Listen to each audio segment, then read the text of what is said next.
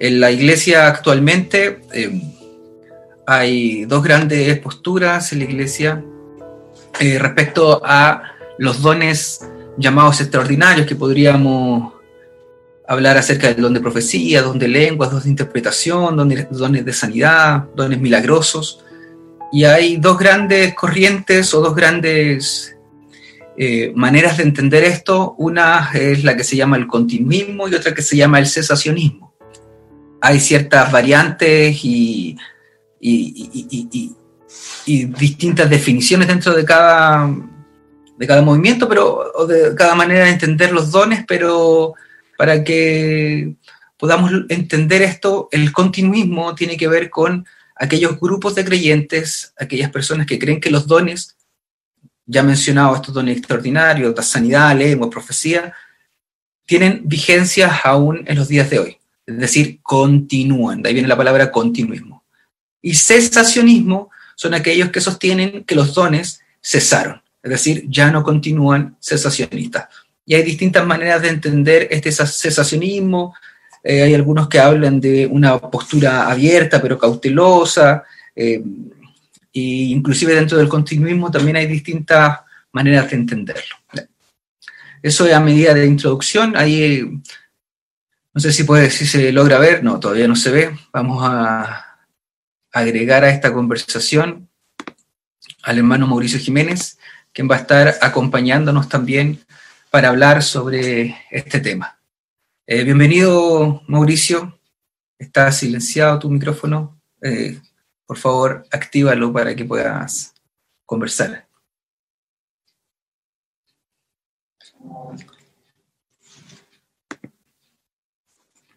Todavía está silenciado. Ahora sí, ahora estás. Sí. Bueno, bienvenido Mauricio, estamos aquí para conversar sobre la vigencia de los dones milagrosos, dones extraordinarios, y para responder ciertas objeciones que se tienen sobre esto. Claro. Eh, si te quieres presentar, ¿quieres decir alguna cosa antes de que vayamos de lleno a las preguntas? Eh, no, vamos de lleno al tema. Ya, la idea es que no, lo, no nos alarguemos mucho, así que ustedes están atentos ahí Estoy viendo ya algunos hermanos que están comentando. Eh, le vamos a, dar, son cinco preguntas que vamos a estar viendo, revisando. Obviamente pueden haber muchas más objeciones y podríamos profundizar mucho más en cada una de estas objeciones, pero vamos a centrarnos en cinco para luego dar espacio a ciertos comentarios, ciertas preguntas que pueden estar haciendo en la caja de comentarios de Facebook. Así que si usted quiere, tiene alguna duda o alguna otra objeción, eh, la puede hacer desde ahí. Desde ya decirles que tanto Mauricio como yo somos continuistas, estamos dentro de la categoría de aquellos que creen que los dones eh, siguen vigentes en su totalidad. Entonces, conversemos de la Biblia, la vigencia de los dones extraordinarios respondiendo a ciertas objeciones. Y la primera objeción eh, que hemos puesto nosotros, que uno le escucha mucho, es que la escritura nos muestra que los dones cesaron. Eh, y tiene distintas variantes y una de esas que yo le puse aquí para iniciar es que cesaron cuando llegó lo perfecto. Y esto debido al texto de Primera de Corintios 13, del 8 al 10, cuando dice que el amor nunca deja de ser, pero las profecías acabarán y cesarán las lenguas, la ciencia acabará, y luego más adelante dice más cuando venga lo perfecto, entonces lo que se imparte se acabará. Es decir, cuando llegue lo perfecto, estos dones cesarán. Hay distintas variantes. Ya esta es una de esas. Eh, que los dones cesarán cuando llegue lo perfecto. Entonces la discusión, y, nos, e iniciamos con esto, sería, ¿qué entendemos por lo perfecto? Así que Mauricio, ¿qué entiendes tú por lo perfecto? Puede ser muy básico esto, pero es bueno iniciarlo desde aquí. Yo pienso que antes de, de explicar qué es lo perfecto o a qué se estaba refiriendo Pablo cuando habla de lo perfecto. Es importante entender un poquito, al menos, eh, yo sé que no nos podemos explayar tanto, pero eh, hablar un poco del contexto, ¿ya? Eh, de qué es lo que está hablando Pablo en este texto en concreto, ¿sí? recordemos que este versículo está en un contexto en lo que se quiere mostrar es la prevalencia y la superioridad del amor en cuanto a los dones como profecía, lengua, eh, y ciencia, ¿cierto? aparentemente, como, como explica Gordon Fee en su, en su comentario a, los corintios, aparentemente los corintios estaban, erraban al definir su espiritualidad sobre la base de los dones espirituales que poseían.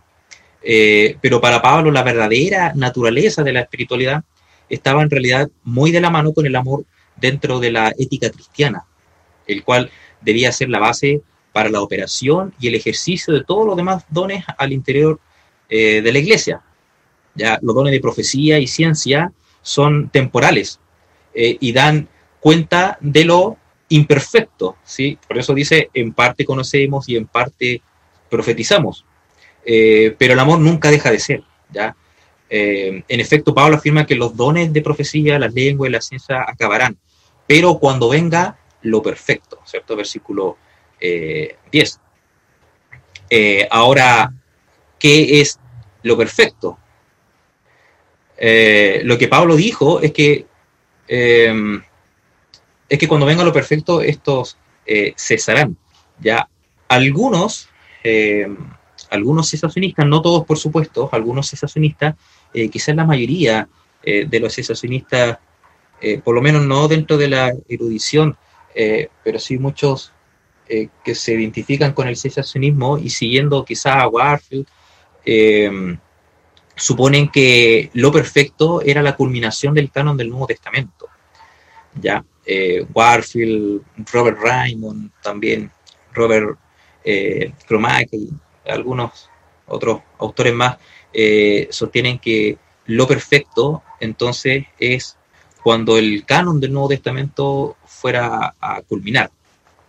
Ya, incluso hay algunos, eh, no todos los secesionistas, ni la mayoría, pero algunos incluso sostienen que se habla, eh, se refiere al canon, a la confirmación del canon por la iglesia, ya estamos hablando de finales del siglo IV, ¿cierto?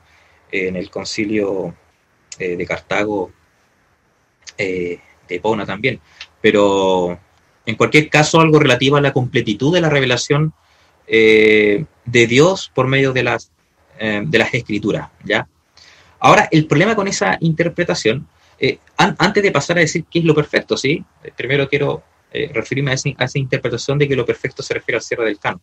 El problema con esa interpretación es que no resiste ningún análisis exegético de los textos que allí están eh, implicado. Y esa afirmación requiere de algo eh, más allá de lo que el texto nos dice. De hecho, requiere de una idea que no puede ser respaldada ni por el contexto ni por el sentido más natural de lo que Pablo eh, estaba diciendo.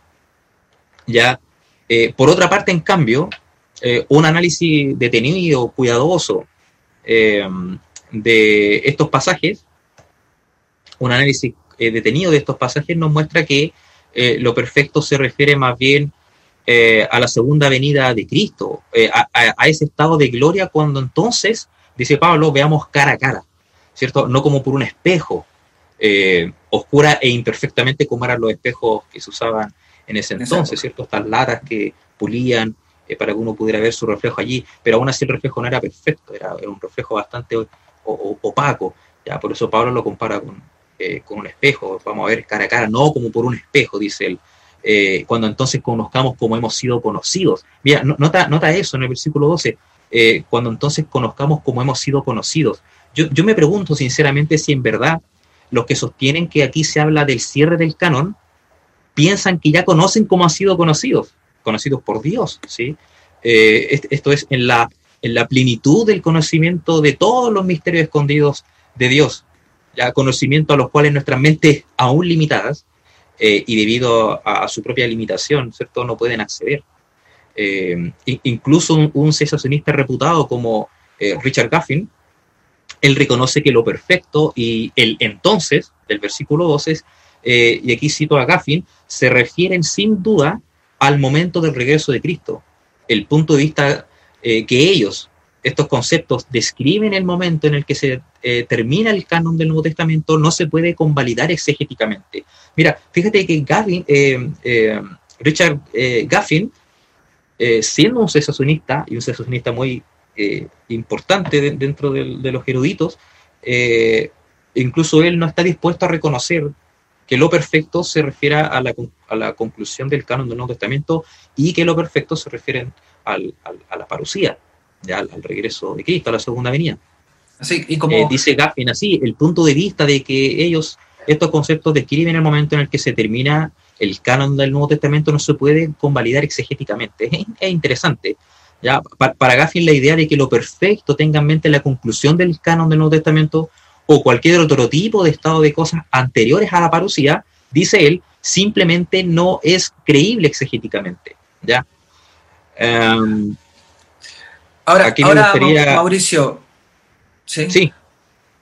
Claro, ahora para ser eh, honesto, como bien tú decías, eh, no todos los sensacionistas sostienen que lo perfecto es el canon y que de ahí entonces eh, el, el, cierre del canon sería el momento en donde dejaron de estar vigentes los dones. Pero sí, como dices tú, es un argumento que a veces se suele escuchar.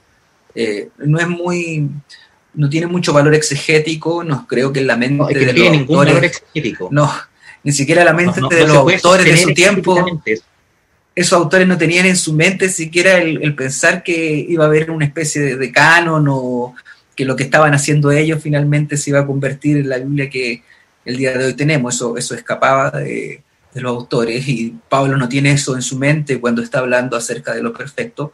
Eh, pero también está, lo enlazamos a otras cosas que tenían que ver con la Biblia.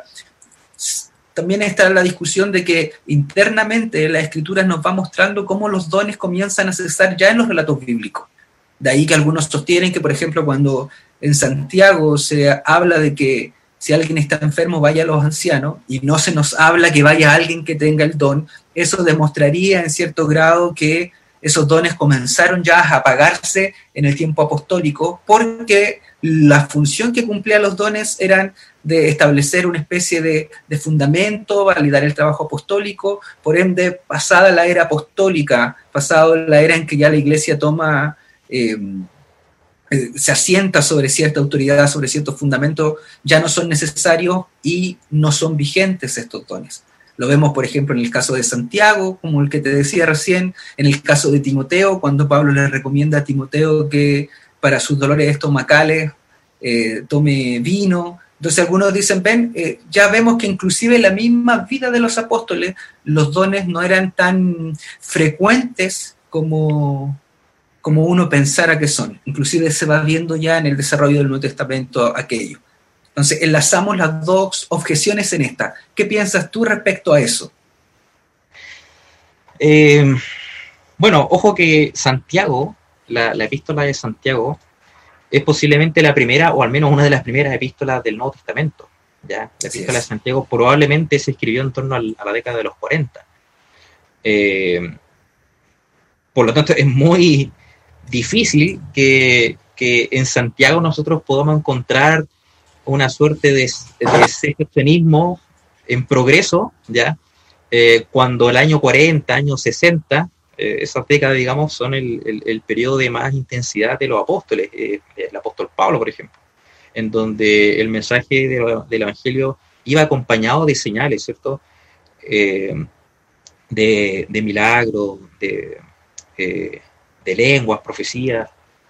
Entonces, eh, solo porque en Santiago eh, se recomiende o, se exhorte a, los hermanos a estar orando por los enfermos, a los ancianos, ¿cierto?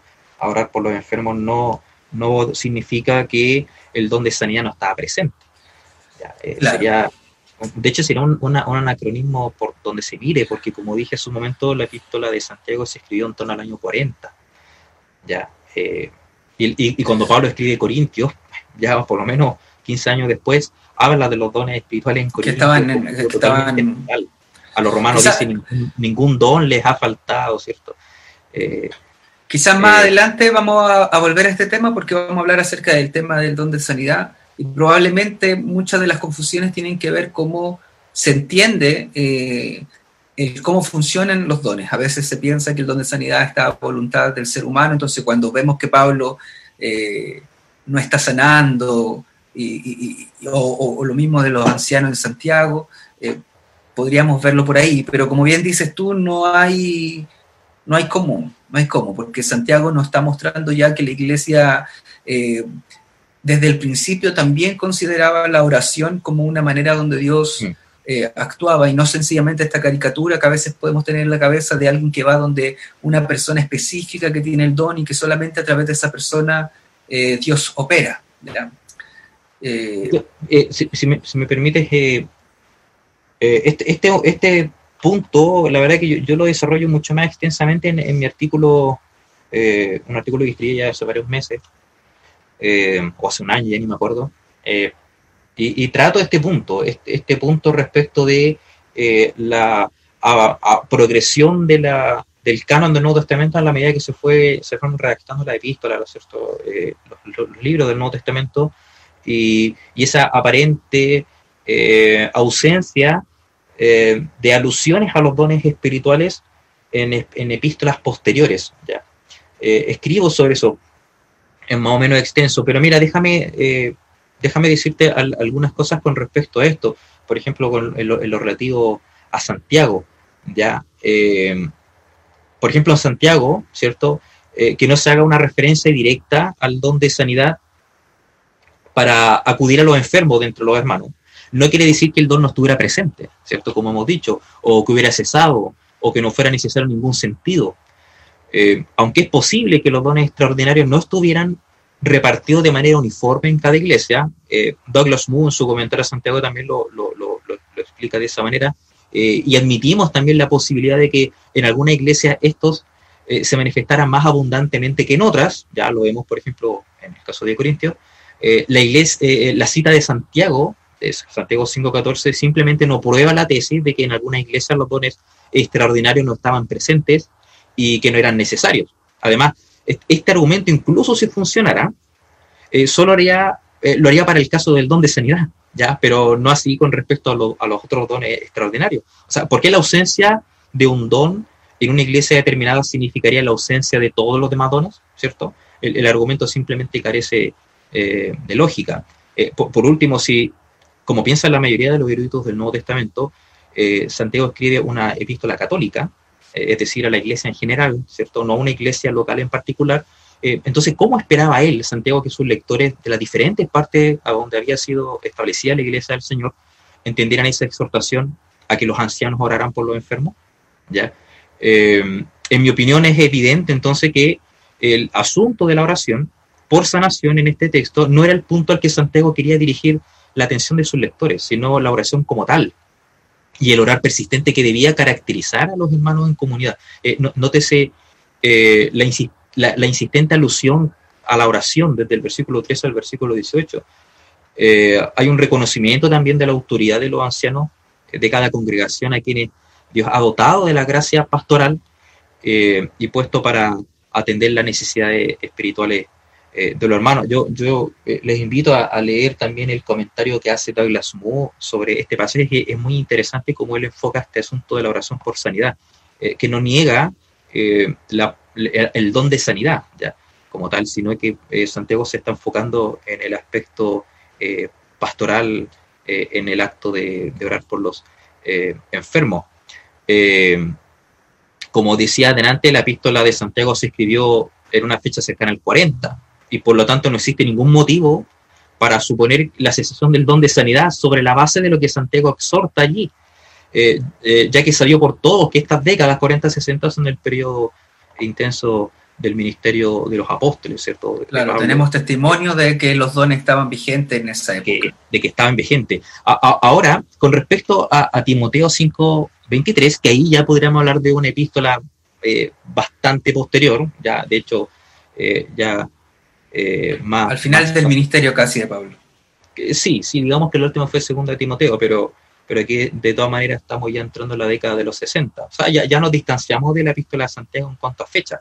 ¿ya? En 1 Timoteo 5.23 leemos a Pablo indicándole a Timoteo que no beba agua, ¿cierto? Sino que use un poco de vino y dice a causa de tu estómago y de tus frecuentes enfermedades, ¿cierto? Eh, Mira, nadie puede dudar de que Pablo tuviera el don de sanidad, si, lo vemos nosotros en el, libro de Hechos. Eh, pero, ¿por qué entonces eh, no usó su don para curarle? Uno podría preguntarse, ¿cierto? Eh, claro. Yo pienso que la razón no debe buscarse en la, ausencia de hermanos cerca de Timoteo que, pudieran orar a Dios por un milagro, sino en la circunstancia y en la, naturaleza de su enfermedad. cuando, Pablo le dijo a Timoteo que usara vino por causa de su mal estomacal, eh, lo que estaba haciendo era indicarle una medida de uso medicinal conocida eh, para, tratar los problemas estomacales. Por ejemplo, Hipócrates, en su medicina antigua, eh, hace referencia a eso. En el Talmud, también en dos, en dos oportunidades, se menciona esta, este método ya, digamos, de curación. es interesante abordarlo ahí y entender eso, que aún inclusive aquellos que creen hoy en la continuidad de dones, y que creemos que Dios milagrosamente puede sanar a alguien, no necesariamente significa que esa persona va a dejar de lado tratamientos médicos o que no va a ir al médico para poder hacerlo. ¿ya? Eh, sí, totalmente. Eh, y, en ese entonces, en esa época, un uso, eh, una, una forma médica, digámoslo así, o un tratamiento médico común para tratar los problemas estomacales era no beber el agua, que por supuesto el agua de esa época no era agua filtrada, ¿cierto? Eh, por procesos de purificación, no. Eh, era más sano tomar vino que agua. Bueno, algo había que tomar porque si no se moría de sed, ¿cierto? Por lo tanto, Pablo no le está indicando una barbaridad y de hecho Pablo está indicándole, como dije hace un rato, una medida de uso medicinal que era conocida por esa época. Y, por ahí le, mencioné a Hipócrates, por ejemplo, que hace referencia a eso. entonces, ah, y, este uso era ocasional eh, se, usaba como eh, para eh, medida para tratar los problemas estomacales ocasionalmente provocados por la ingesta de agua contaminada. Como decía, el agua no era muy, muy, muy limpiecita en ese entonces. Entonces, Timoteo no estaba padeciendo, al parecer, una enfermedad terminal o incurable, ¿cierto? Así que esta indicación, antes que probar que el don de sanidad había cesado o estaba menguando, ¿ya? Eh, solo prueba que no para todos los casos era necesario acudir a la sanidad milagrosa. Eh, la que por lo general, la que por lo general se llevaba a cabo en casos en donde la medicina tradicional era impotente para sanar, como dar vista a un ciego, eh, hacer andar a un paralítico, curar la lepra, resucitar a un muerto, etcétera. ¿ya? Y por lo general también en el contexto de la evangelización y de la proclamación del reino confirmar la palabra y que el reino de Dios estaba irrumpiendo. Eh, exacto. Ahora, eh, eh, en, segunda de Timoteo, Pablo se refiere a Trófimo, ¿cierto? sí. vamos a hablar un poco después acerca del, don de sanidad y ahí nos vamos a meter un poco más fuerte.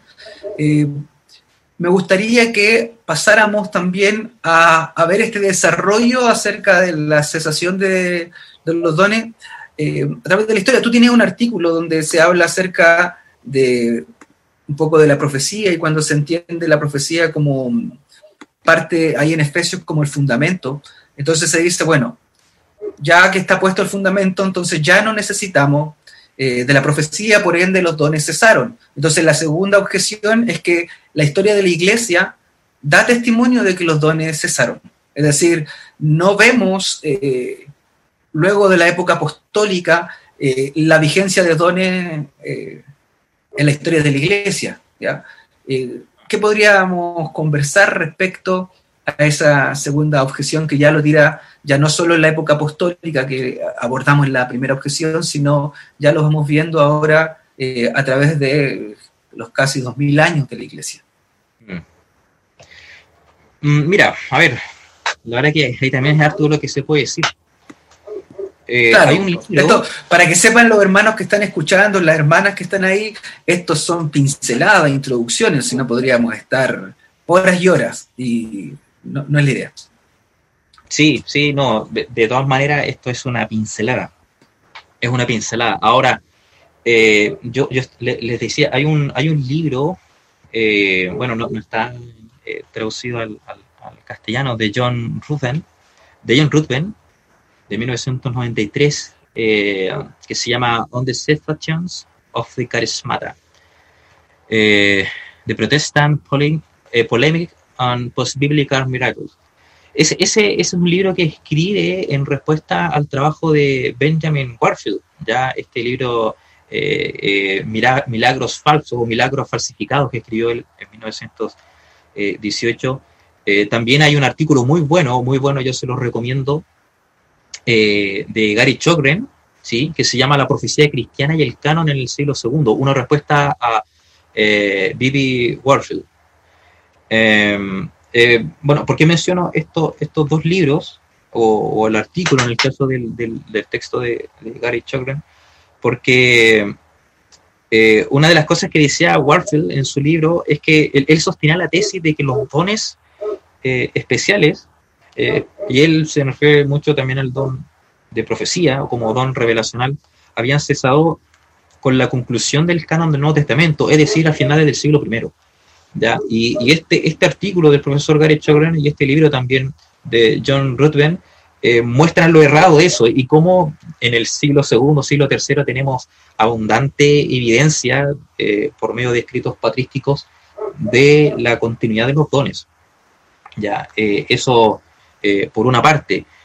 Samuel Storms escribió hace hace mucho tiempo, la verdad, y, lamentablemente los links de, su, de sus artículos están caídos por alguna razón que desconozco, pero él escribió eh, una serie de artículos, de hecho cuatro artículos, de una serie que se llama Los dones espirituales en la historia de la iglesia. Es muy bueno el, eh, es muy buena la serie porque él muestra cómo desde el siglo segundo, tercero, cuarto y llega hasta el siglo XX mostrando distintos, eh, por medio de distintos testimonios, cómo seguía habiendo manifestación de los dones.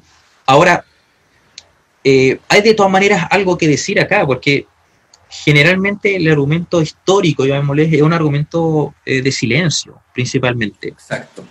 Es un argumento de silencio. Mira, Ahora, déjame, déjame conversar ahí un poquitito. Es de silencio porque tiene que ver con muchas veces la experiencia de los que están escribiendo. Y uno tiene que comprender que la historia de la iglesia no es una historia donde todos la escriban, sino que eran personas específicas que tenían su capacidad intelectual, los medios para poder escribir. Entonces, mucho de eso va a depender de la experiencia de aquel que está escribiendo. Por ejemplo, yo no sé qué citas va a poner ahí si las tiene, pero cuando se habla un poco de que Agustín eh, veía que ya no había vigencia de dones, bueno, Agustín es una persona que tiene un contexto histórico, no tiene los medios de comunicación para saber lo que está pasando en todo el mundo, en cada rincón. Entonces, también tenemos que comprender que al menos en ese caso eh, estaríamos hablando de la experiencia de alguien que está viviendo en la historia de la iglesia que no necesariamente va a tirar por, ah, va a destrozar el hecho de que los dones puedan estar vigentes aún. Sí, bueno, ojo con eso de Agustín, porque eh, Agustín de si bien es cierto, en sus escritos más tempranos hace eh, referencia a la aparente cesación de los dones espirituales, él casi al final de su vida escribe, de hecho, eh, respecto de la continuidad de los dones. Ya él sí, no creía que existiera, el, que, estaba vigente aún el don de lenguas. Pero bueno, la, razón también la da. Eh, solo porque él diga que el don de lengua no estaba presente, lo dice también desde su experiencia. Pues ya no, no es que él haya llamado por teléfono a todas las iglesias locales del mundo y preguntara si, oye, aquí hablan en lengua, no, aquí hablan en lengua, no. Entonces llegó a la conclusión de que, bueno, ninguna iglesia era en lengua. No, ¿cierto?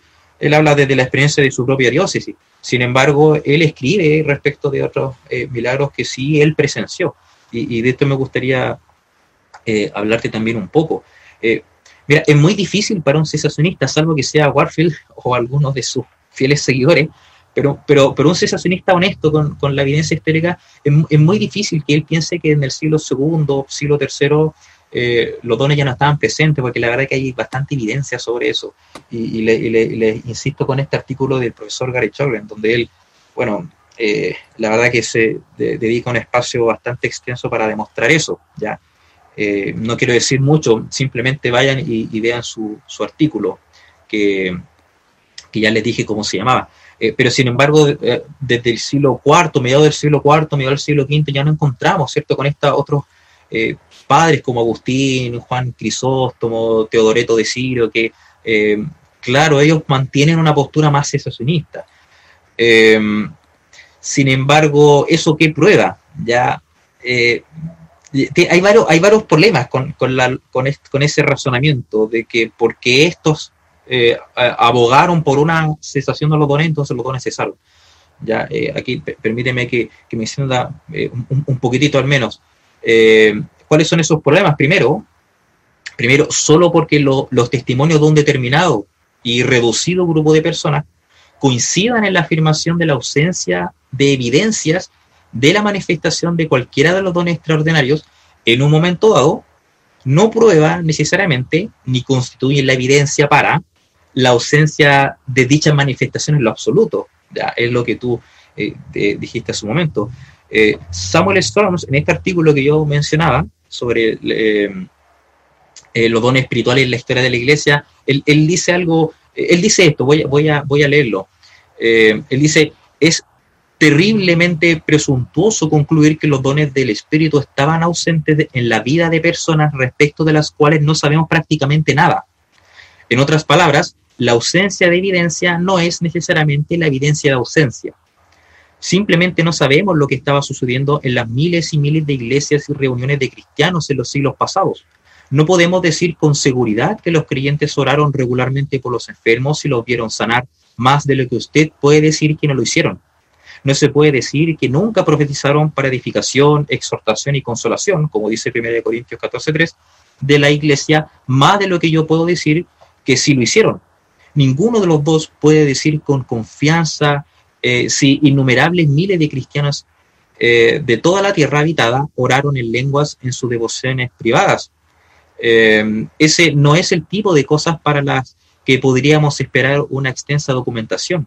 Debemos recordar que la impresión con tipos móviles no existió hasta el trabajo de Johann Gutenberg, bueno, la, imprenta, ¿cierto? La ausencia de evidencia documentada de los dones en un momento en el que la evidencia documentada para la mayor parte de la vida de la iglesia era, en el mejor de los casos, escasa, no es razón suficiente para concluir eh, que tales dones eh, no existían.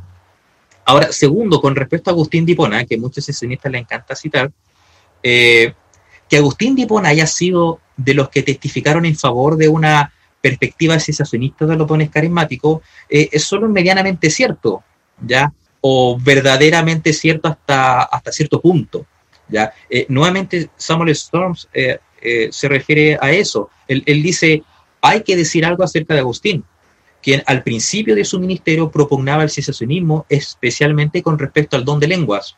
Sin embargo, en sus últimos escritos se retractó de su negación de la realidad de los milagros y documentó cuidadosamente no menos de 70 casos de sanidad divina en su propia diócesis durante un periodo de dos años. Eh, véase su libro La ciudad de Dios, libro 2, eh, 22 eh, capítulos 8-10. Después de describir numerosos milagros de curación e incluso resurrección entre los muertos, Agustín escribe, ¿qué voy a hacer Estoy tan presionado por la promesa de terminar este trabajo que no puedo registrar todos los milagros que conozco.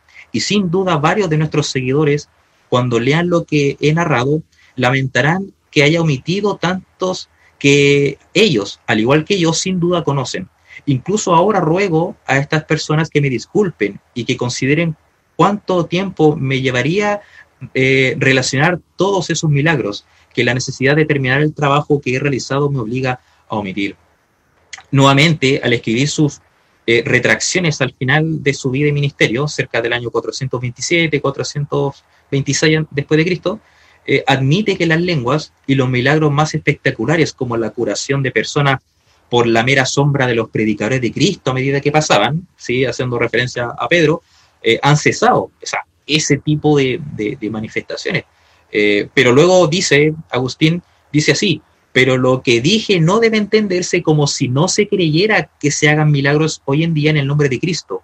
Porque yo mismo, cuando estaba escribiendo este mismo libro, conocí a un ciego a quien se le había visto en la misma ciudad cerca de los cuerpos de los mártires de Milán. Eh, también sabía de otros milagros. Tantos de ellos ocurren incluso en estos momentos que no podríamos estar al tanto de todos ellos o enumerar aquellos eh, de los que somos conscientes. ¿Se te da cuenta? Eh, exacto es más o menos lo que estábamos hablando al inicio. Ahora, para ir pasando a la otra objeción, es importante también comprender que muchas veces, por ejemplo, hay, una cita famosa de Spurgeon donde uno, leyéndole actualmente, uno podría decir, ahí ocurrió eh, alguna manifestación de un don, eh, de un evento mm. que le aconteció a él. Eh, entonces, muchas veces en la historia de la iglesia podían ocurrir sucesos milagrosos. Hay algunos que inclusive, cuando conversábamos la otra vez con Mauricio, veíamos que hasta uno pudiese dudar si eran históricamente reales lo que estaba aconteciendo, porque era muy...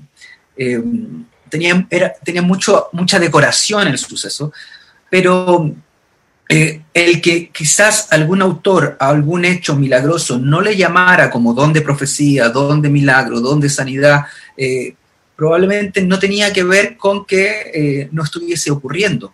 Tenemos que comprender también que el acceso a la Biblia como un, elemento que la gente pudiese leer normalmente, comúnmente en la mayoría de la iglesia, no, no, era, no era como el día de hoy, donde hay un índice de alfabetización grande, donde todos tenemos acceso desde nuestra computadora, desde nuestros celulares, a poder leer la Biblia. Entonces, el llamar don de sanidad, llamarlo don de profecía, probablemente no los vamos a encontrar en los textos, pero sí tenemos testimonios de que hubieron milagros. Y aún los cesacionistas, en su gran mayoría, creen que los milagros todavía pueden ocurrir. Entonces, la discusión ahí sería eh, el, cómo se entiende este tipo de milagro.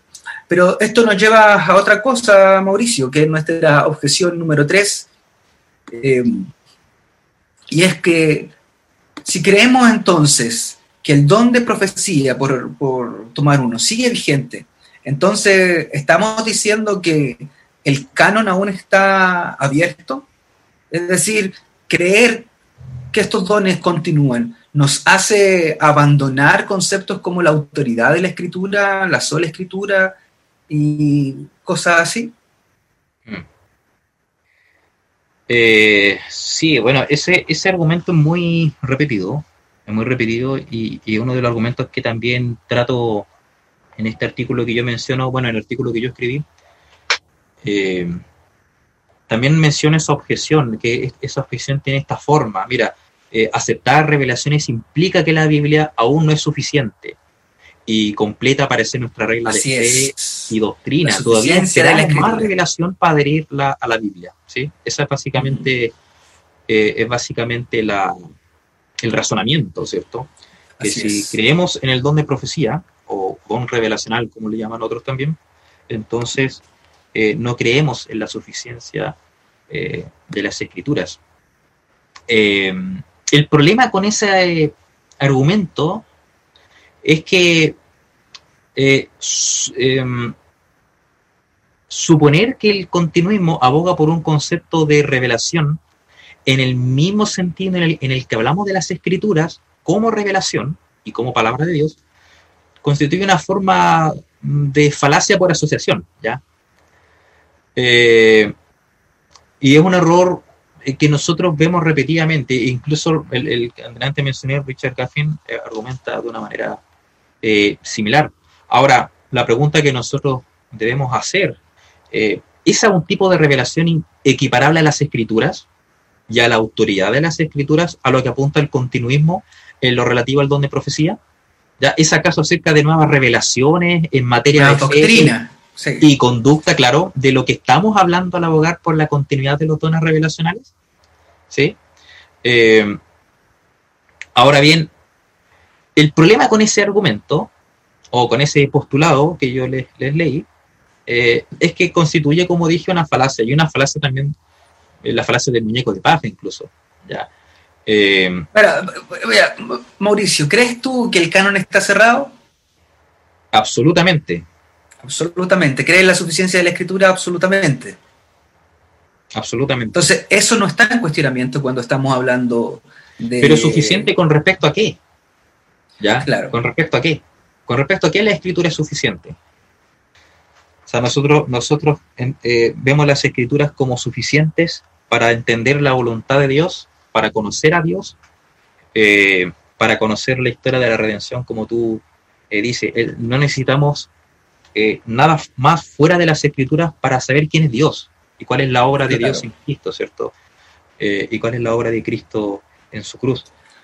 Ahora, Ahora es interesante aquí, para volver al tema de la profecía, que por ejemplo, cuando nosotros leemos el texto bíblico ahí en Hechos 21, acerca de las hijas de Felipe, se habla que tenía cuatro hijas, si mal no recuerdo, eh, que profetizaban. Ahora es interesante para que podamos entender esta diferencia entre lo canónico y la, profecía en este sentido, es que no tenemos el registro de esas profecías. También sabemos que en la iglesia de Corintio eh, había profecía, de hecho, eh, había profecía, se profetizaba y tampoco tenemos registro ni testimonio de aquello. Entonces, no necesariamente eh, es decir que si el don de profecía continúa, entonces el canon está abierto. ¿Por qué? Porque entonces tendríamos que agregar todas y cada una de las profecías que están ocurriendo alrededor de la iglesia a nuestra Biblia y no sé, agregar capítulos a libros de hecho o agregar nuevos textos al Nuevo Testamento.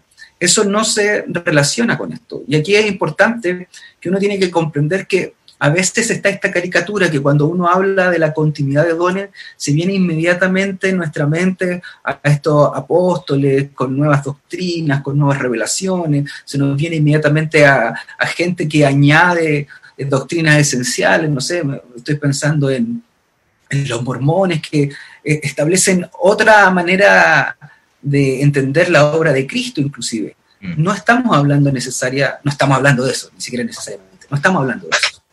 Por eso, mira, e, es súper importante hacer la diferencia. Mira, absolutamente ningún eh, teólogo o erudito eh, eh, continuista, ¿cierto?, que esté comprometido con el Evangelio de Jesucristo, con la sana doctrina, cree en la continuidad de nuevas revelaciones para la iglesia con autoridades canónicas. ¿ya? Tú no vas a leer a ningún teólogo continuista que eh, que esté comprometido realmente con la sola escritura, que crea que eh, crean la posibilidad de nuevas revelaciones para la iglesia con autoridad canónica. ¿ya? Eh, ninguno de los que estamos profundos y verdaderamente comprometidos con el principio de sola escritura, al mismo tiempo que creemos en, el, en, en la vigencia de los dones extraordinarios, afirmamos que exista hoy la posibilidad de añadir a la palabra de Dios nuevas revelaciones. Así que el alegato es falso, el, alegato que se hace es falso. Eh, muchas veces se piensa, eh, cuando se hace ese alegato se piensa en Maldonado, en Cash Luna, Joel Osteen y toda esa tropa de, de, herejes, falsos maestros, ¿cierto? Eh, que hablan y profetizan, ¿cierto? Como si lo que ellos dicen tuviera realmente valor canónico. Pero, pero hay que dejar esa caricatura de lado a la hora de hablar eh, del continuismo. E-, ese, argumento que dice que aceptar revelación implica que la Biblia aún no es suficiente y completa para ser nuestra regla de fe, eh, lo dije hace un rato, lo vemos incluso en autores como Richard Gaffin. Richard Gaffin cree eh, que admitir la posibilidad de una revelación más allá de las escrituras implica inevitablemente una, una cierta insuficiencia en la escritura que debe ser compensada de alguna forma. ¿ya? Pero la, respuesta de aquí, bueno, quiero citar de nuevo a, Samuel Storms. Me, gusta mucho eh, cómo Samuel Storms eh, argumenta acerca de este tema. Eh, Samuel Storms responde a, Gaffin. dice, uno debe preguntarse, ¿para qué es suficiente la escritura? Que es la pregunta que te hice yo hace un rato. Samuel Storms dice, ciertamente es suficiente para decirnos cada verdad teológica y cada principio ético necesarios para una vida de piedad. Sin embargo, el mismo Gaffin admite que Dios se revela a los individuos en una variedad de formas personales y muy íntimas. Pero, ¿por qué tendría que hacerlo si la escritura es tan exhaustivamente suficiente como Gaffin insiste en otra parte? Que a Dios le resulte importante y útil revelarse a sus hijos de una manera personal e íntima es un testimonio del hecho de que la suficiencia de la Biblia no pretende sugerir que ya no necesitamos escuchar a nuestro Padre Celestial ni recibir orientación en particular en áreas en las que la Biblia guarda silencio. Yo, ojo con esto. Eh, eh, Samuel Strong dice así, las escrituras nunca pretenden proporcionarnos toda la información posible necesaria para tomar cada decisión concebible. Por ejemplo, las escrituras pueden decirnos que prediquemos el Evangelio a todas las personas, pero no le dice a, un nuevo misionero en 2013, bueno, eh, Samuel Stone escribió esto en 2013, o en el 2020, ya, eh, eh, la escritura no le dice a un nuevo misionero en el 2020 que Dios desea su servicio en Albania en lugar de Australia, ya. El potencial para que Dios hable más allá de las escrituras, ya sea para orientación, exhortación, ánimo o convicción de pecado, no representa una amenaza para la suficiencia de las escrituras que las escrituras reclaman para sí mismas. Mira, y, aquí quiero ir también a lo que tú decías respecto de los profetas del, libro de Hechos. Eh, y que el don de profecía en la iglesia del nuevo pacto no constituye necesariamente revelaciones de carácter escritural en el mismo sentido en que la Biblia es la revelación de Dios para la iglesia y para los hombres en general. Podemos incluso verlo dentro del propio Nuevo Testamento. Por ejemplo, por ejemplo, en Hechos 19, versículos 1 al 7, se nos cuenta acerca de ciertos discípulos que fueron bautizados en el nombre de Jesús y que habiendo Pablo impuesto las manos, dice así, vino sobre ellos el Espíritu Santo y hablaron en lenguas y profetizaban. ¿Ya? Si lo que ellos profetizaban debía ser considerado como revelación de Dios para la iglesia y como palabra canónica, ¿sí? Eh, ¿Cómo entonces no fue consignado y preservado para la posteridad lo que estos doce hombres profetizaron? ¿Sí? Lucas no se preocupa de escribir lo que ellos decían. Quizás no eran hombres tan conocidos, dirán algunos. Pero ¿y qué hay de Judas Barsabás y Silas, los compañeros de Pablo? ¿Acaso no dice Hechos 15:32 que como ellos también eran profetas, consolaron y confirmaron a los hermanos con abundancia de palabras? ¿Dónde quedaron escritas las abundancias de esas palabras? Si la profecía precisa ser accesible a la iglesia universal, eh, ¿por qué entonces no quedó por escrito lo que ellos profetizaron?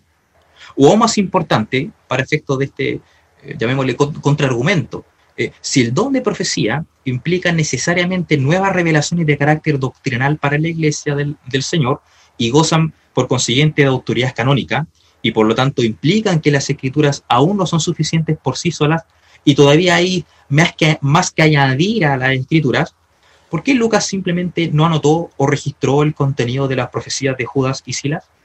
Donde, por cierto, quedaron registradas las palabras de revelación de las cuatro hijas profetisas de Felipe, que tú mencionaste hace un rato, ¿cierto? No están registradas en ninguna parte. Quizás por la misma razón por la que no necesitamos esperar que cada expresión del don de profecía en la actualidad quede consignada y por escrito y disponible para el conocimiento de toda la Iglesia universal. ¿Por qué? Bueno, por la muy sencilla razón de que los dones revelacionales no constituyen palabra de Dios en el mismo sentido en que las escrituras son la palabra de Dios. Es decir, las únicas que gozan de la plena autoridad para fundamentar nuestras doctrinas y guiarnos en la práctica de fe y conducta que Dios mismo ha revelado como la eh, voluntad suya para toda la iglesia. Ya, eh, eh, como tú y yo creemos perfectamente, ¿cierto? Solo las escrituras son la máxima autoridad y la única regla infalible para el sustento eh, firme de nuestras doctrinas y prácticas de fe. Eh, solo las escrituras son necesarias y suficientes para conocer la voluntad de Dios en lo que a nuestra salvación y a la revelación de Cristo eh, Ahora, es interesante lo que tú abordas porque podemos conversar y ver en el tema de hechos. Tenemos una profecía que sí queda consignada a, a modo histórico respecto a Ágabo, y que lo que Ágabo está profetizando no es una doctrina, no es una manera de entender la obra salvadora de Dios, sino que es una advertencia a algo que va a ocurrirle a Pablo mismo. Ya también tenemos otras partes eh, que quizás pueden ser más discutibles, pero cuando dice, por ejemplo, que el Espíritu les dijo, apártenme a tales personas para mm. el ministerio, eh, eso está en un contexto de, la profecía. O sea, ¿qué significa el Espíritu les dijo, apartadme? Eh, mm. ¿Tuvieron un, sentimiento en el corazón? ¿Fue un sueño? ¿Vino una figura humana? ¿O lo hizo a través de hombres que estaban profetizando y el Espíritu se comunicó a través de ellos? Es que, que de hecho, eh, tú, te, tú, te, refieres al llamado de Pablo y Bernabé, ¿cierto? Eso está en Hechos 13. Así es. En el versículo, en el versículo 2. Eh, eh, fíjate que el versículo 1 de ese mismo capítulo, es muy interesante esto, el versículo 1 dice que había entonces en la iglesia, en la iglesia que estaba en Antioquía profetas y maestros. Dice, profetas y maestros, Bernabé, Simón el que se llamaba Nigue, bueno, eh, sigue y termina con Saulo, ¿ya? Pero dice, eh, y, había en la, había entonces en la iglesia que estaba en Antioquía profetas y maestros. ¿ya? Y el versículo siguiente dice, ministrando estos al Señor, quienes, bueno, los profetas, los maestros y los que menciona aquí, eh, entre los cuales también estaba eh, Pablo, dice, y ministrando estos al Señor y ayunando, dijo el Espíritu Santo, dijo el Espíritu Santo, apartando a Bernabé y a para la obra a la que los he llamado. y el Espíritu Santo dijo. ¿Cómo dijo el Espíritu Santo?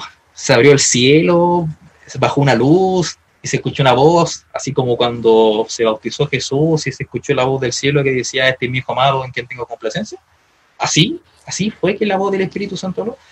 La verdad que no es casual eh, que el Lucas nos, está diciendo, nos esté diciendo en el nos introdujo a los profetas.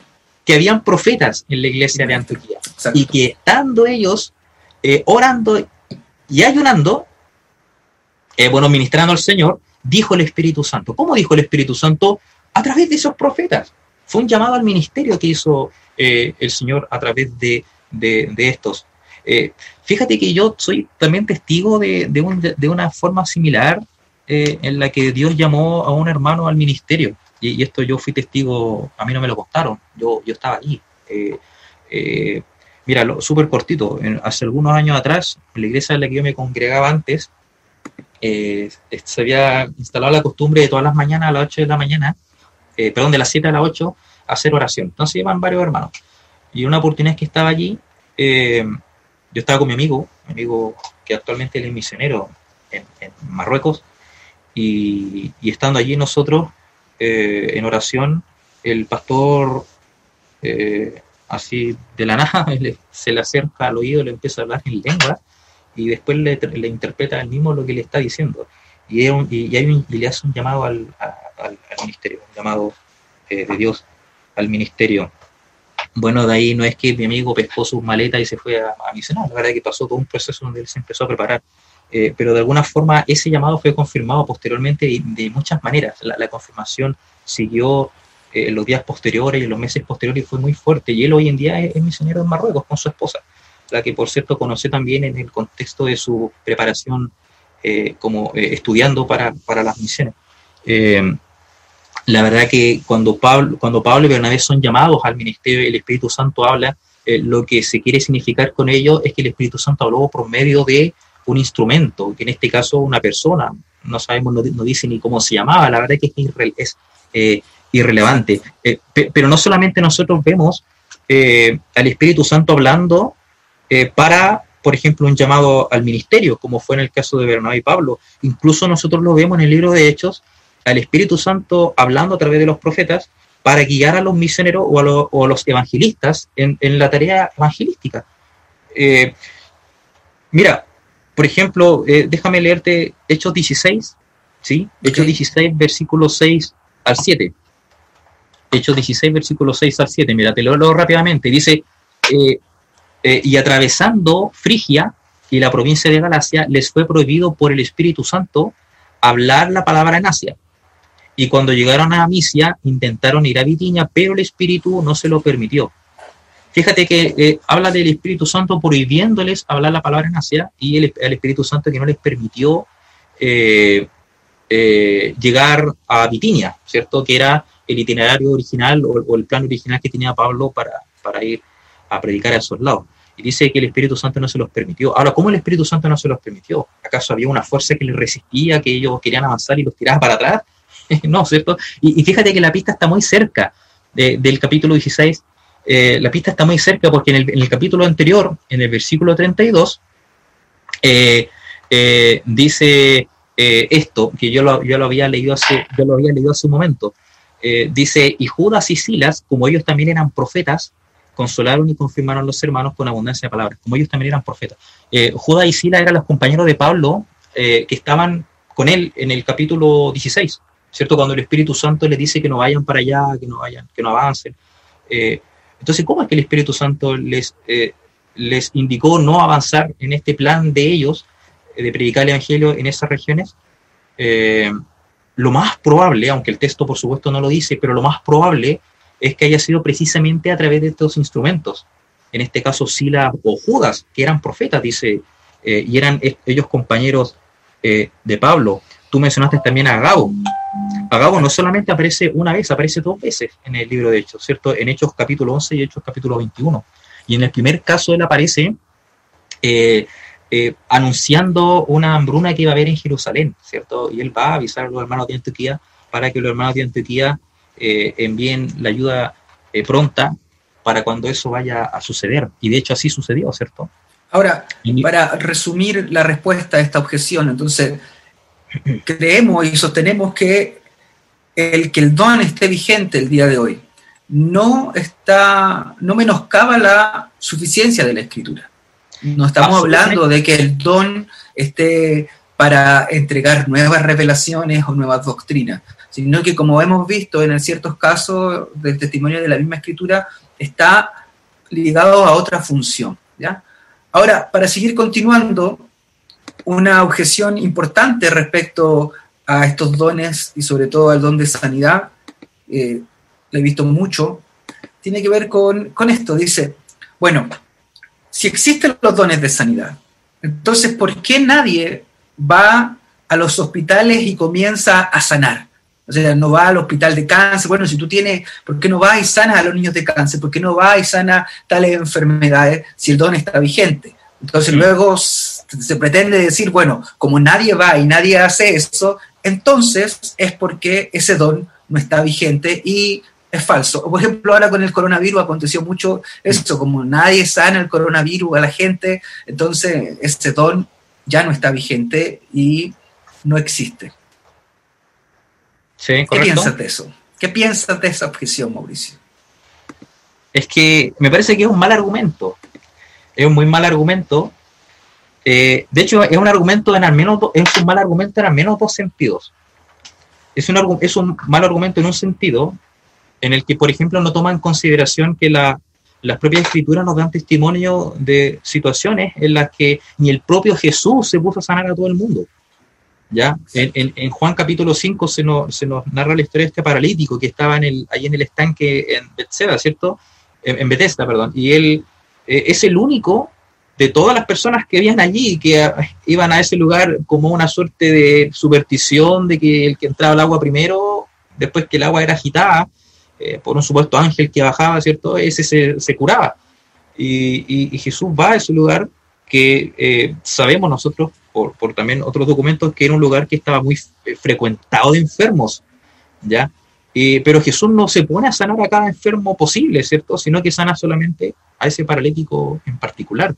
Ni quizá, aquí, quizá aquí es importante apuntar que muchas veces cuando se habla del don de sanidad, la idea que tiene la gente popularmente o que se, se puede pensar es que ese don está a, disposición del el que tiene el don, es decir, es como una especie de superpoder que tiene y que puede ir por la calle, ir sanando a los que se quiera, pero ese no es el testimonio que da la escritura. Y ahí, por, ejemplo, había un hermano que nos comentaba, eh, Leonel Garrido, acerca de cómo en Primera de Corintios 12.9 habla en, plural los dones de sanidad. Es decir, manera, eh, Gruden lo entiende así, que es algo cuando eh, como que Dios obra en un momento específico a través de una persona entregándole un don de sanidad para que pueda, eh, eh, a través de, de, las distintas maneras, inclusive a través de la oración, sanar a esa persona. Es por eso que, por ejemplo, Pablo, como lo hablábamos al principio, por eso decía que después lo íbamos a retomar, Pablo, quien nadie negaría o dudaría que Dios y el Espíritu operaban a través de él con milagros, con dones de sanidad y que operaba a través de, de su ministerio, en, en 2 Timoteo 4:20, él dice que deja a Trófimo en Mileto enfermo, o sea, mm. pasa por Mileto y, está con su compañero que es Trófimo y lo deja en Mileto a causa de su enfermedad. Entonces uno podría decir, bueno, Pablo, si tú eres un apóstol y tienes estos dones, ¿por qué no los sanas? Uno podría también tomar ese argumento y decir, bueno, entonces Pablo, tú no eres un apóstol que tiene el don del Señor. Pero nos damos cuenta que no es así porque el don no opera aparte de la providencia divina o aparte de la soberanía de Dios. También lo, que pasa es que el, don, el, don de sanidad, que es un don complejo, eh, mira, bueno, don es un regalo, ya, partamos de ahí. Eh, y el don de sanidad debiera entenderse como aquel regalo que eh, por medio del cual Dios obra su sanidad, ¿ya? Pero no es un don que sea de control del que lo posee, ¿ya? Exacto. ¿Se entiende? Eh, sino que eh, siempre quien sana en última instancia es Dios a través de ese instrumento y por lo tanto Dios en soberanía salvando. Eh, permíteme volver a, lo que estaba desarrollando hace un momento. Incluso el propio Jesús. que no, no es que Jesús tuviera el don de sanidad, es que Jesús es Dios. ¿ya? Es Dios, Jesús es Dios. E, era poderoso en sí mismo, ¿ya? Y él podría haber ido a todos los hospitales que habían en esa época, porque habían hospitales, ya no piensen que porque estamos en el siglo I no había hospitales, habían hospitales eh, de una forma muy distinta a, los hospitales que nosotros conocemos hoy, pero había médicos, eh, había eh, sanidad, había libros. Y podríamos imputarle a Jesús, ¿por qué entonces tú no vas a los hospitales y sanas? Claro, y, podríamos actuar como cualquier incrédulo. Fíjate que ese argumento es un argumento incrédulo, es un argumento... muy peligroso inclusive. sí, sí, y, vamos a ir a, eso, por eso dije que era, era mal argumento en dos sentidos. eso tiene que ver con un segundo sentido. Pero eh, en el primer sentido, que sería, viéndolo en los propios ejemplos bíblicos, o sea, ni Jesús, ni Jesús se puso a sanar a cada enfermo. Incluso hay, hay lugares donde él sanó más que en otros, ¿cierto? Sanó más que en otros. Eh, ¿Cómo se llama? Y, sin embargo uno podría eh, eh estar en la época de Jesús y decir, bueno, si Jesús está en Jesús, como dices, bueno, si él está en Mesías, ¿por qué no se pone, por qué no va al hospital a sanar a los enfermos? ¿Por qué no lo hace? ¿O por qué deja que mueran eh, algunas personas en Jerusalén eh, de alguna enfermedad eh, incurable, ¿cierto? ¿Dónde está Jesús para sanarlo? Es, un argumento tan malo que tú lo decías adelante con respecto a Pablo. ¿Por qué Pablo no sana a Trófimo? ¿Por qué no lo sanó? ¿Ya? Entonces, bueno, fíjate que la respuesta es tan simple.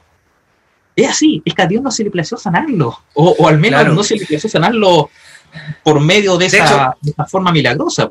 Eso es lo que yo te decía a ti. no tomando vino como, como Timoteo, bueno, suponiendo que estaba enfermo del estómago, no sé, pero... Claro, por, lo mismo que hablamos delante, que en Santiago no se dice vaya y busque a la persona que tiene el don, sino que los ancianos van a orar pidiéndole a Dios que en su misericordia, en su gracia pueda sanarlo. Ahora, lo que decías tú respecto a Jesús es sumamente complejo, porque parece mucho a las palabras de, de Satanás en la tentación, o sea, convierte esa piedra en pan. el Hijo de Dios convierte, sí, Sí, estar tentando. y es más, se parece mucho. Anda a, sanar, anda a sanar a los hospitales.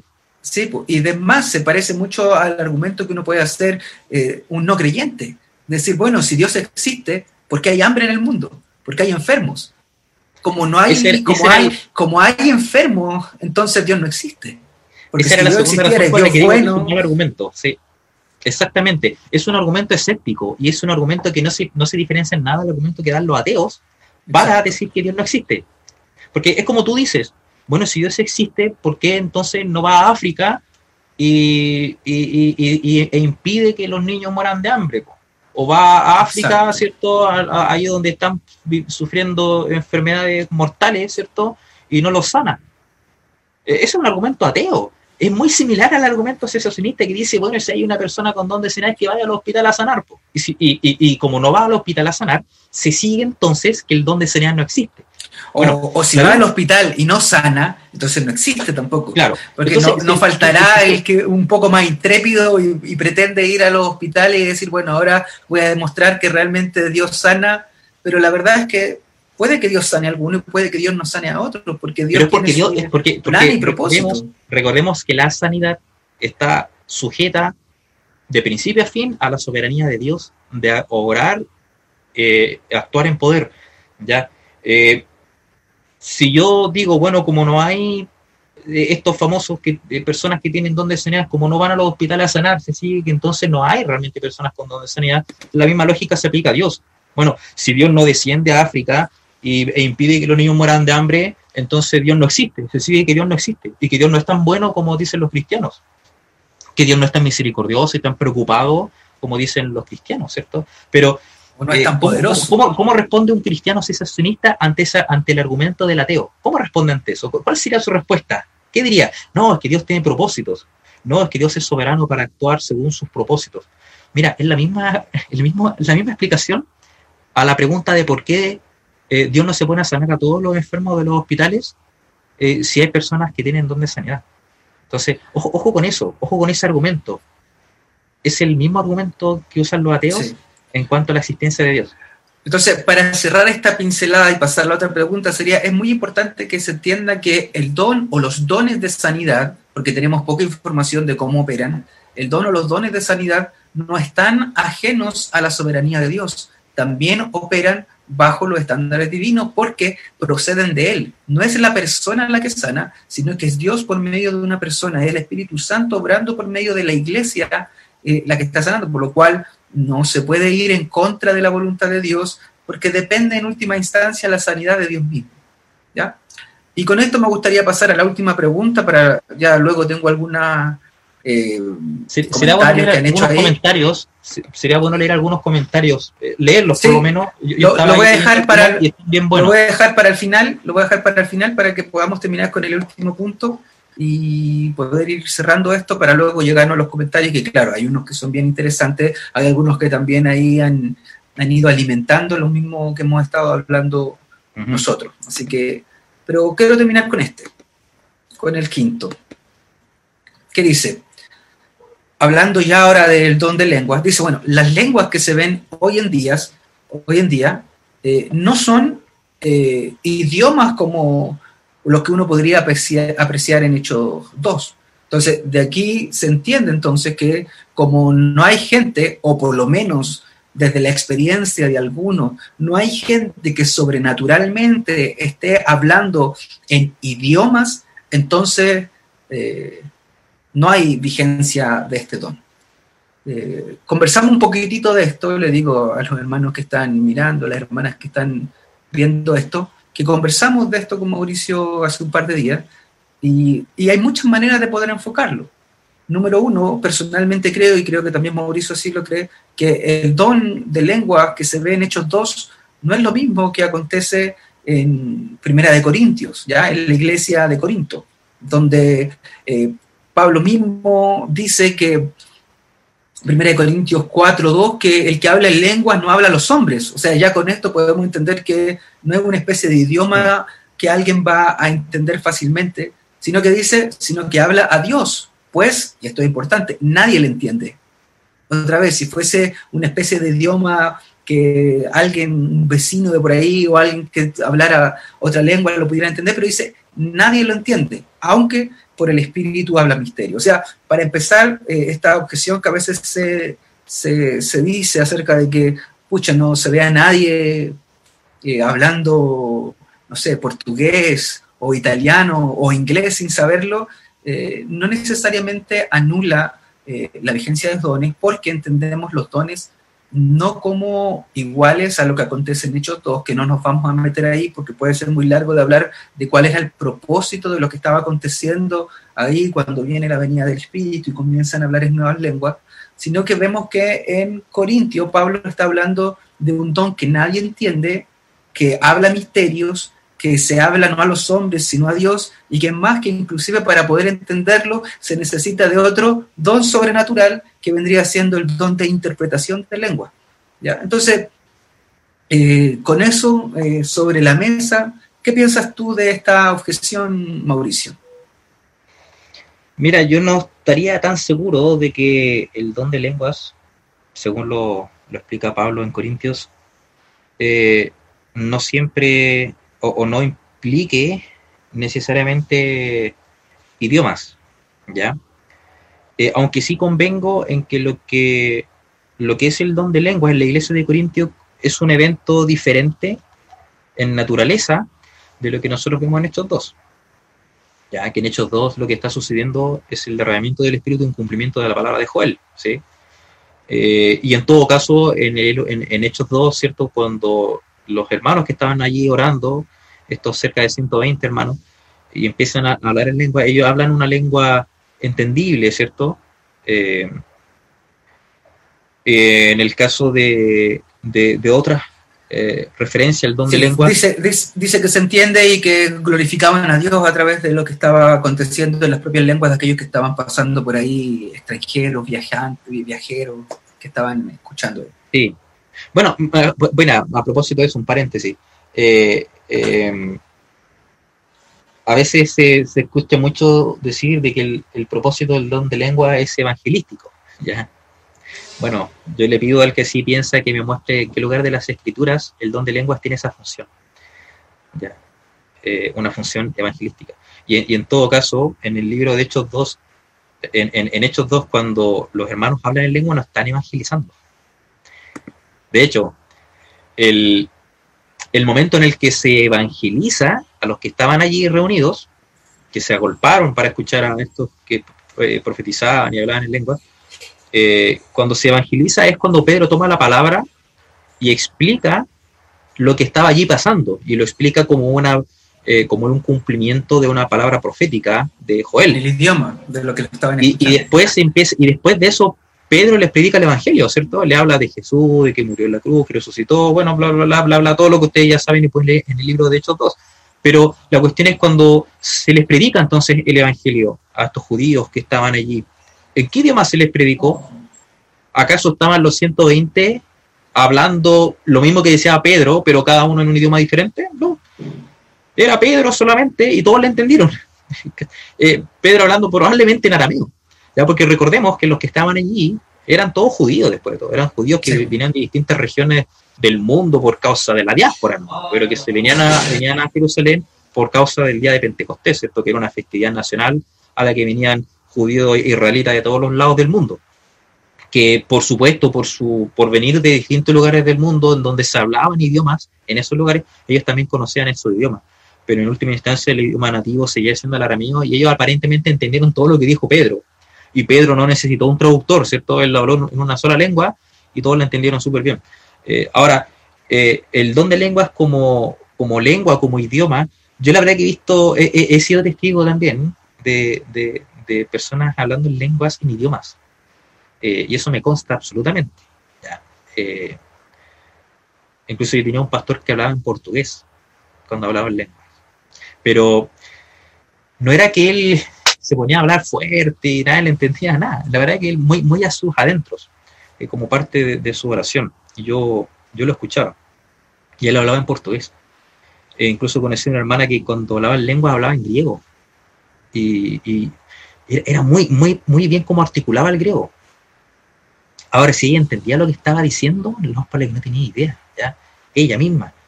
Eh, el, eh, pero hay algunos autores que, opinan de que en el caso de Corintios las lenguas son, eh, son más bien eh, experiencias extáticas, ¿ya? Eh, incluso que los hermanos entraban como en una suerte de trance.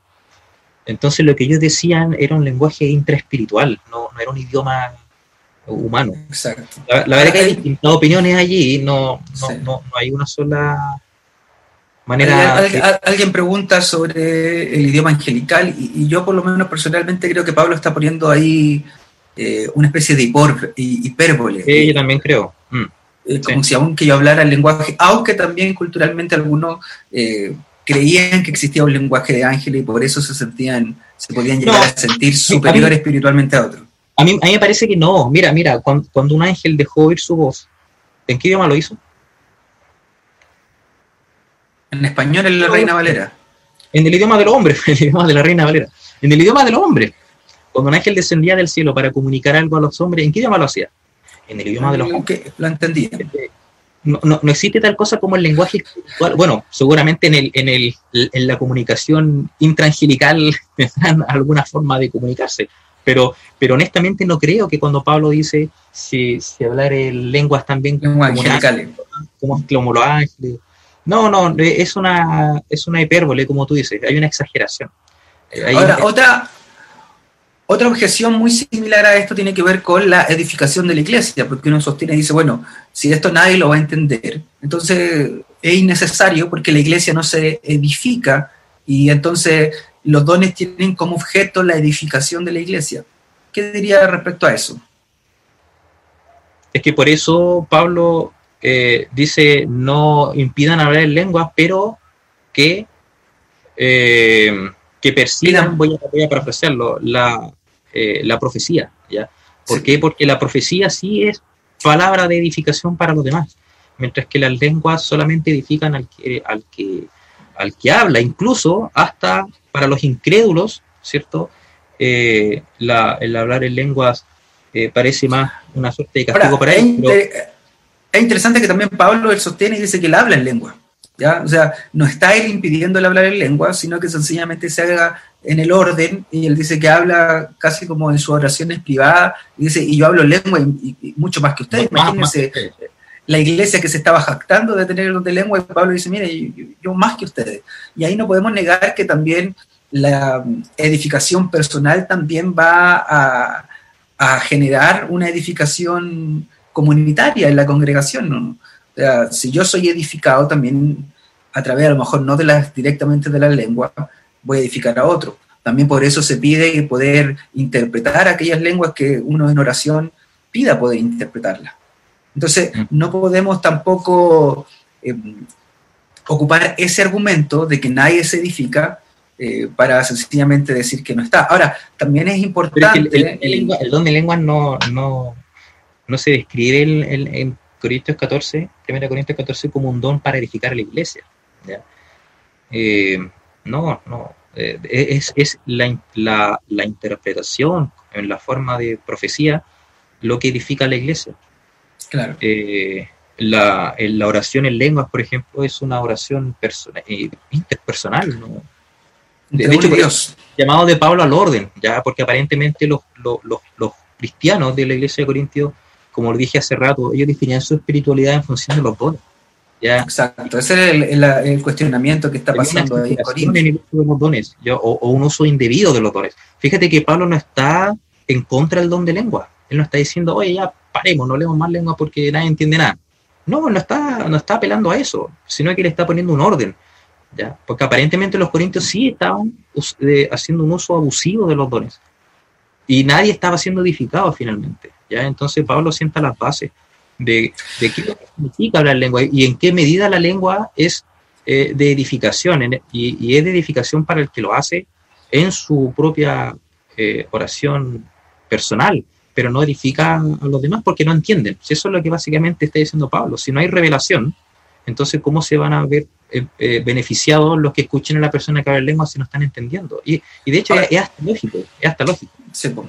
Ahora, es después importante eso de, un nivel ya ponerlo en práctica, de que si hay iglesias donde se cree la vigencia de los dones y está pasando esto, muchas veces eh, es ese desorden el que hace que algunos digan, no, esto no es de Dios, eh, por, lo tanto, estos dones no provienen de él, no, esto que está aconteciendo aquí, esta locura que yo veo, este desorden, no es divino, entonces los dones no, no deben ocuparse más, los dones cesaron, esto no es de Dios. Y vemos el ejemplo de Pablo, y quizás ahí debiésemos nosotros también tomarnos, más que decir, miren, no busquen los dones, esto ya acabó, no, no sigue, buscar cómo podemos ordenarlo para que pueda ser aún todavía esta, como decía eh, el mismo texto en Corintios 14, que pueda uno hablar a través de esto con Dios mismo, tener esta comunicación, tener esta eh, devoción, esta manera espiritual de, estar ahí en contacto con Dios desde la manera más eh, ordenada, más privada, más en silencio, y buscar que se pueda interpretar y buscar que eh, pueda ser entendible a través de, como decías tú, eh, la profecía. ¿ya? O sea, no es una cosa que uno diga, como hay mucho desorden, esto se acabó, apaguemos al espíritu, como se, se dice a veces, eh, sino enfocarlo y ordenarnos bajo los marcos neotestamentarios de, que el mismo apóstol pone ahí de cómo debe operar y funcionar esto. ¿Alguna cosa que agregar para pasar luego a los comentarios? Mira, mira, en realidad el, tema de la lengua es un tema bien, eh, es, mucho más complejo como para tratarlo en estos minutos y de esta forma tan resumida. En todo caso, son pinceladas nomás. Sí, son solamente pinceladas. Pero hay, hay un libro bueno que, les puedo eh, recomendar a, los que nos estén escuchando, ¿cierto? Para que puedan eh, averiguar un poco más, ¿ya? o tener una, eh, una exposición más exhaustiva acerca de los dones espirituales y por supuesto también del, don de lenguas.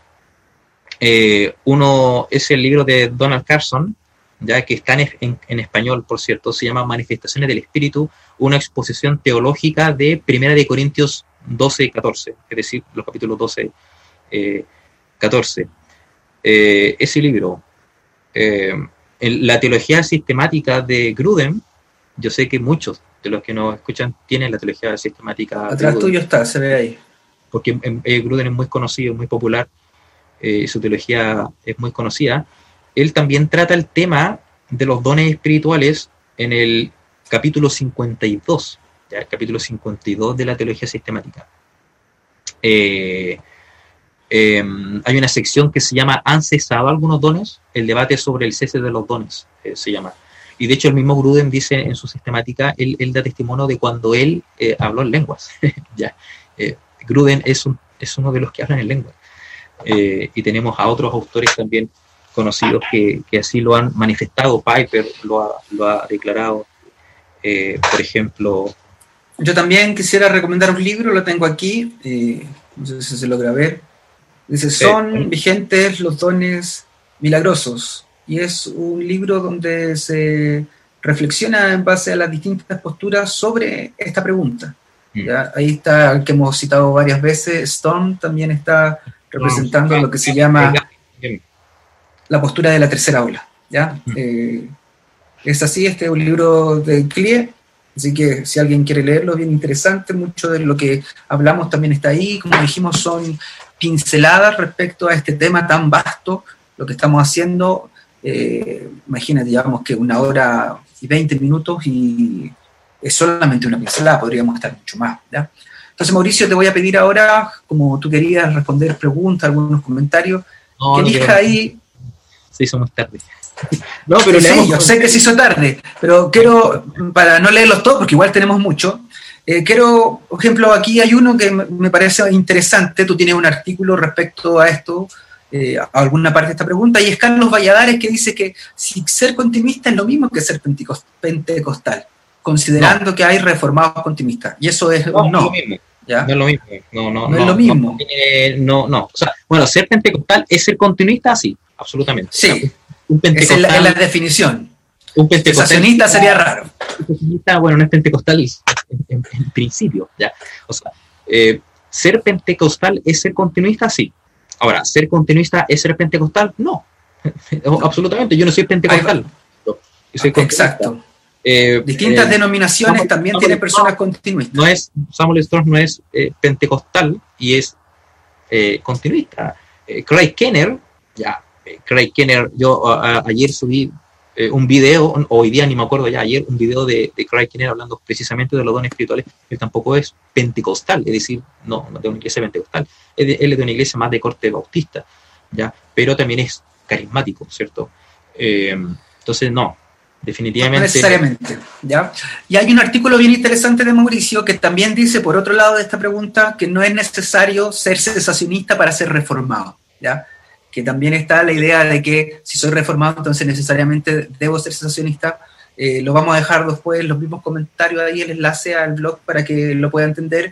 El pentecostalismo clásico tiene que ver, bueno, en este libro usted va a poder también, si lo consigue ver ahí, tiene que ver más que nada con la señal del bautismo del Espíritu Santo, cuando esto ocurre. Hay otros distintivos además, ¿ya? Entre la diferencia entre un pentecostal clásico, un carismático, los continuistas, que los continuistas están en, varias denominaciones, ya no necesariamente ser continuista es sinónimo de pentecostal. Y como les dije también, el cómo uno entiende la continuidad de dones también puede ir, ir variando, quizás como lo entiende un pentecostal va a ser distinto a como lo entiende Mauricio, eh, que no es pentecostal. Aquí el Carlos dice, Samuel Pérez Millos habla del lenguaje angelical, también dice que es el lenguaje de los hombres. Bueno, sí, cuando un ángel habla, habló, habló en lenguaje de hombres, sí. Pero lo más seguro es que esté hablando de la perfección del lenguaje como si lo hablase un ángel y no eh, tengo amor. Claro, pero eso es una exageración, eso, eso es precisamente un hipérbole. Ya lo que Pablo está haciendo es una exageración, es una exageración, es como que está diciendo, bueno, si hablase el, lenguaje tan bien como lo hace. O todos los idiomas del mundo. Todos los idiomas del mundo, eh, es una exageración. Ya Pablo, no es que Pablo crea que uno pueda realmente tener el don de hablar todos los idiomas del mundo o, hablar eh, la lengua de los ángeles. Ya, no, no, no se refiere a eso. Hay, lo más probable allí una eh, exageración o una hipérbole. Es una figura, una figura literaria esa en todo caso. Sí, y, quisiera leer la última que Fran Alfaro la comenta y me la había mandado antes, que tiene que ver con, con esto de, declarar y decretar, atar, desatar, que a veces por ver ese espectro de gente que cree los dones, que ya eh, sinceramente muchos están completamente errados, distorsionan la escritura, etcétera, etcétera, como hablábamos en delante, eh, se ha llegado a, tomar decisiones sensacionistas, dice eh, que es, ellos apelan a las palabras de Jesús cuando dice Jesús en, en Juan 14, 12 que haremos obras mayores que Él. Entonces, la pregunta de Fran es, ¿qué quiere decir este pasaje? ¿Qué, Mauricio, piensas tú de esto? ¿Se puede aplicar bajo las lógicas de los dones que como Jesús sanaba y nosotros haremos cosas mayores, entonces necesariamente va a ser así? ¿Qué piensas tú de este pasaje? ¿Tiene algo que ¿Cuál es decir, que comentar? El pasaje es Juan 14, 2, que haremos obras mayores que Jesús mismo. ¿Tiene algo que decir respecto a eso? ¿A qué se referirá cuando dice obras mayores? Eh, en, realidad allí Jesús está hablando, está hablando más bien de la extensión de, las obras, no, no obras mayores en cuanto a calidad. ¿ya? Eh, eh, es posible que lo diga en un sentido, en un sentido cualitativo, no en un sentido cuantitativo. ¿ya? No obras mayores que las que él ha hecho en cuanto a, digamos, a grandiosidad de la obra, ¿ya? sino más bien por extensión, porque precisamente el Evangelio una vez que es predicado, ¿cierto?, por el, por el mundo, eh, es acompañado de señales, ¿cierto? Y aparentemente en una frecuencia mucho mayor eh, de lo que eh, nosotros vemos en el ministerio de Jesús, que estaba limitado, por supuesto, solamente a los judíos. eso, ¿ya? Entonces se refiere al alcance geográfico, ¿ya? a la evangelización, a la salvación. Del evangelio por lo La extensión del reino. Claro, y bueno, para terminar... En un sentido cual, eh, cuantitativo, cuantitativamente sus discípulos harían obras mayores en, el sentido cuantitativo y por extensión como alcance geográfico. ¿ya? Eh, en ese sentido, digamos, a eso se, se refiere. Así es. Bueno, y para ir terminando, ahí Leonel también habla acerca de que la Biblia no hace la distinción entre dones extraordinarios y dones en general. De ahí que eh, desde el texto bíblico, mm, si el don de maestro continúa, entonces no hay por qué pensar que el don de, de sanidades o los dones de sanidad, el don de profecía, los que nosotros hemos llamado hoy día como don extraordinario, debiesen cesar, ¿ya? Sino que comprendamos, y el llamado es que como continuista a los hermanos que hagamos, la necesidad de, del Espíritu en la obra de la iglesia, ¿ya? la necesidad de estos dones, como Pablo decía, que anhelemos esto, eh, pidámoslo siempre en orden, siempre bajo eh, los parámetros bíblicos, comprendiendo cuál es su función. Eh, en este mismo libro que yo les mostraba, Stone dice que él personalmente muchas veces no quería involucrarse con el tema de los dones y él optaba por una posición sensacionista por miedo. Él decía, no, no digo que todos los sensacionistas tengan miedo a las experiencias sobrenaturales o lo que pueda pasar, pero mi llamado es que no sea el miedo lo que pueda detener, sino que si usted... Eh, Mira, eh, discúlpame que, me salga un poco de eso que tú dices, que me quedé pegado con eso de los dones extraordinarios. La verdad que es, la verdad que es cierto, si la, la Biblia no hace una distinción entre los dones extraordinarios y no extraordinarios. De hecho, mira, en estricto rigor todos los dones son extraordinarios, porque todos son eh, dones que provienen de Dios. Provienen de Dios. No, no, son, no son naturales o, inherentes a la, a, la, naturaleza física, ¿ya? Eh, por lo tanto, sí, son extraordinarios por cuanto vienen eh, por, eh, de, forma externa, ¿cierto? Y de manera milagrosa. Todos los dones son milagrosos en ese sentido, o, en el sentido de que provienen de Dios. ¿ya? son todos extraordinarios. Lo que pasa es que en, en, la jerga teológica uno se inventa términos, ¿cierto? Más bien para, para, para hacer también algunas distinciones. Por eso se habla de dones extraordinarios eh, para hacer referencia particularmente a los dones de lengua, sanidad, profecía, eh, que son distintos, ¿cierto?, en, sustancia a, los dones como dones de servicio, ¿cierto?, que son más eh, naturales ya o más ordinarios. Pero entendamos que todos los dones son extraordinarios en el sentido de que provienen eh, de Dios y no son por lo tanto producto de la inteligencia humana o de las habilidades propias del hombre, ¿ya? sino que Dios los concede por gracia y en soberanía. Así que sí, todos en, en, en, algún sentido son extraordinarios, pero no todos son, son extraordinarios en el otro sentido, en el sentido que, en que se usa... teológicamente. teológicamente, sí, eso, eso pero está bien la que, que hace el, el hermano, está bien. Eh, doy gracias a Mauricio, que siempre está dispuesto para poder realizar estas conversaciones y esperando que podamos hacer una nueva transmisión. Así que Mauricio, que el Señor te bendiga a ti, que el Señor bendiga a todos los que están viendo esta transmisión y gracias por acompañarnos. Desde ya, gracias.